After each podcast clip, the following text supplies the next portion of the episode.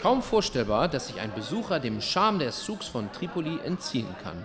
Riesige Auberginen und Kürbisse in den Auslagen der Gemüsehändler, Metzger, die ihr Fleisch aus frischer Schlachtung laut anpreisen, Säcke gefüllt mit Sata, Sumak, Sesam und anderen orientalischen Kostbarkeiten. Wer mit der Reiseführerin Mira Minkara eine Tour durch die Altstadt unternimmt, ist häufig fasziniert und gleichzeitig irritiert. All of them, they feel very, very sad that alle sind sehr traurig, dass die Altstadt zwar so schön ist, aber auch so vernachlässigt. Keine Instandhaltung, keiner kümmert sich. Tripoli hat viel zu bieten und viele Probleme zu lösen. In unserem Podcast Trablus Talk wollen wir erklären, wie Libanons zweitgrößte Stadt tickt. Mein Name ist Tore Schröder und ich habe mit den unterschiedlichsten Menschen in Trablus über ihr Leben in ihrer Stadt gesprochen. Tripoli, so der deutsche Name, blickt zurück auf eine Jahrtausende alte Geschichte. Als phönizischer Handelsstützpunkt, als Kreuzfahrerfestung, als mamelukische, als osmanische und als moderne libanesische Metropole. Doch seit dem Bürgerkrieg steht sie im Schatten Beiruts. Dazu geriet sie in den letzten Jahren in den Sog des Syrien-Konflikts. Wie lebt man in einer verfallenen, aber gleichzeitig bedeutenden Stadt?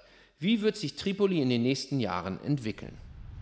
Die Reiseführerin Mira Menkara hat mit ihren Touren in den letzten Jahren den Tourismus in ihrer Stadt wieder angekurbelt. Meistens führt die lockige Frau große Gruppen durch die Altstadt. Doch wir treffen uns in einem ruhigen Café in der Nähe des modernistischen Messegeländes. Das wurde vor dem Bürgerkrieg vom brasilianischen Stararchitekten Oscar Niemeyer entworfen, aber nie vollendet. Auch dieser Betonbrutalismus ist eine Attraktion. Für mich ist der schönste Erfolg, wenn christliche, bürgerliche Ladies aus Beirut nach Tripoli kommen die ihre eigene Stadt sonst kaum verlassen und dann sagen, wie schön Tripoli doch ist und dass die unbedingt wiederkommen werden. Das ist für mich ein wichtiger Erfolg, mehr noch als Ausländer zu begeistern. Weil Ausländer sind ja eh neugierig, die reisen, aber Libanesen, die muss man aus ihrer Komfortzone herausholen. Mira wurde in Tripoli geboren. Sie wuchs aber in Abu Dhabi auf und studierte in Beirut Tourismus. Sie kennt also das Image der Stadt, den Blick von außen. Dazu gehört das Stigma, Tripoli sei radikal und gefährlich. Mira verbringt die Hälfte ihrer Zeit bei ihren Eltern in Tripoli und die andere Hälfte in Beirut. Zuletzt war sie aber immer mehr in der Heimat. Ich habe festgestellt, dass viele meiner Freunde, viele aus unserer Generation erstmal genug haben von Beirut. Man hat es erlebt, die Partys, die Kulturveranstaltungen. Und dann ist man müde. Das Leben in Tripoli fühlt sich einfacher an, günstiger. Man ist seiner Familie näher. Deswegen, so Mira, kommen viele Leute zurück, gründen Firmen, engagieren sich. Das Leben in der Stadt wird wieder leichter, vor allem weil sich die Sicherheitslage verbessert hat. Now, since few years ago, Tripoli is Seit ein paar Jahren wächst Tripoli wieder. Vor allem seit dem Ende der Kämpfe zwischen Tabane und Jabal Mohsen. Zwischen den beiden armen Stadtteilen, der eine sunnitisch, der andere alawitisch geprägt, hatte es seit 2008 immer wieder Kämpfe gegeben. Die Wut nach der Ermordung von Premierminister Hariri war groß. Der syrische Bürgerkrieg schwappte über. 2014 wurde der Konflikt befriedet. Seither verbessert sich das Image der Stadt langsam. Jedem, der von außen nach Tripoli kommt, fallen sofort die Plakate von Politikern auf, vor allem von alten Männern. Die Suama, also politische Führer, sind so etwas wie Patrone. Ihre Gefolgsleute kleben die Plakate. What they do is little services. Diese Politiker erweisen ihren Gefolgsleuten kleine Dienste. Etwa wenn man arm ist und ins Krankenhaus muss, dann fragt man einen Politiker. Solche Sachen. Und manchmal auch gar nichts. Das ist halt auch so eine Sache der Stammeszugehörigkeit.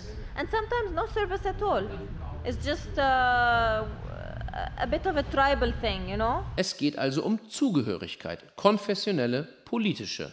Und es geht um Geld. Auch für die Stimmabgabe bei der Wahl, also um Korruption. Die sagen sich, die werden ja ohnehin gewählt. Also können wir uns auch bezahlen lassen, um sie zu wählen.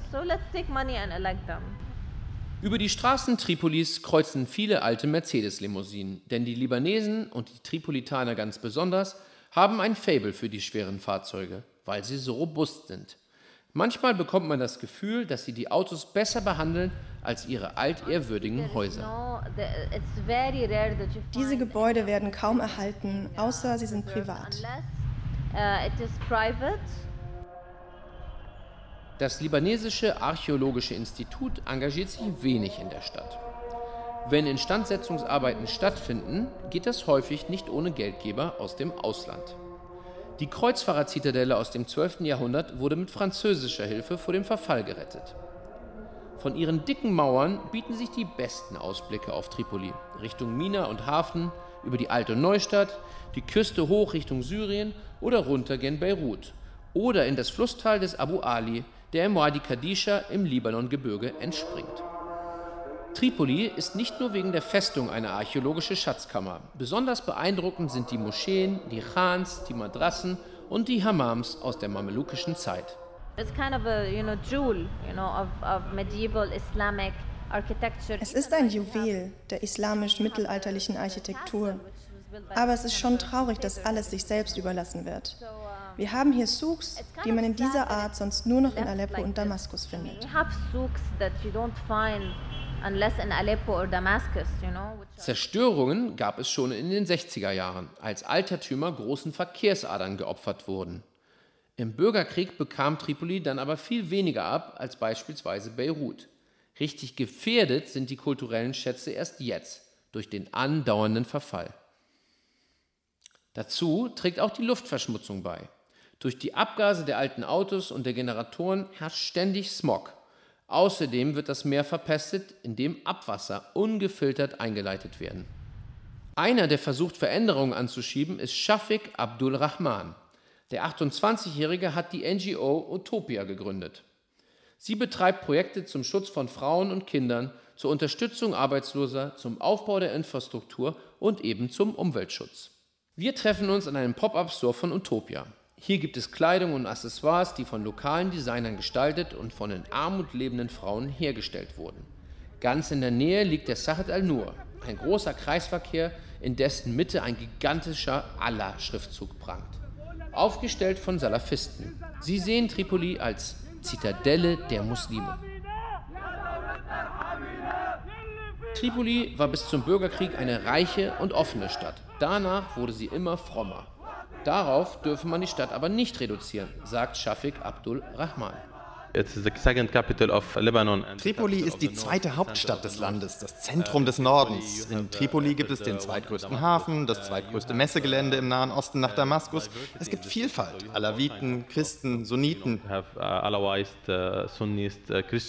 die Probleme der Stadt seien nicht so sehr religiöser, sondern vielmehr politischer und sozialer Natur. Die Stadtverwaltung schafft es nicht, die Stadt zu versorgen. Die Stadt ist zu groß für die Verwaltung. Zum Beispiel versuchen sie, die Probleme im neuen Teil der Stadt zu lösen, vernachlässigen dabei aber die Altstadt. Über 60 Prozent der jungen Menschen in Tripoli haben keinen Job. Das liegt auch an der mangelnden Integration syrischer Flüchtlinge, die vor allem im Niedriglohnsektor Beschäftigung fanden. Shafiq Abdurrahman wiederholt, was auch Mira Minkara gesagt hat. Die Armut erfüllt einen Zweck. Sie sichert den Einfluss der Politiker, der Suama. Die reichsten Männer des Libanons kommen aus Tripoli, aber sie investieren nicht hier vor Ort. Das ist verrückt. Besonders deutlich wird die Vernachlässigung der Stadt beim Umweltschutz. Etwa bei dem verdreckten Fluss Abu Ali oder bei dem riesigen Müllberg am Meer, der sogar droht, das große neue Gewerbegebiet zu verhindern. Die Leute hören seit 40 Jahren Versprechen, die sich nicht erfüllt haben. Deswegen haben sie die Hoffnung verloren. Sie glauben nicht mehr an Veränderungen. Die Hoffnung will Shafiq Abdul Rahman trotzdem nicht aufgeben. Es gehe darum, den Leuten zu vermitteln, dass sich Engagement lohnt. Das Ziel ist hoch gesteckt. Der Weg dahin ist lang. In Tripoli klingen solche Vorstellungen oft illusorisch. Eben deshalb heißt seine NGO auch so, Utopia.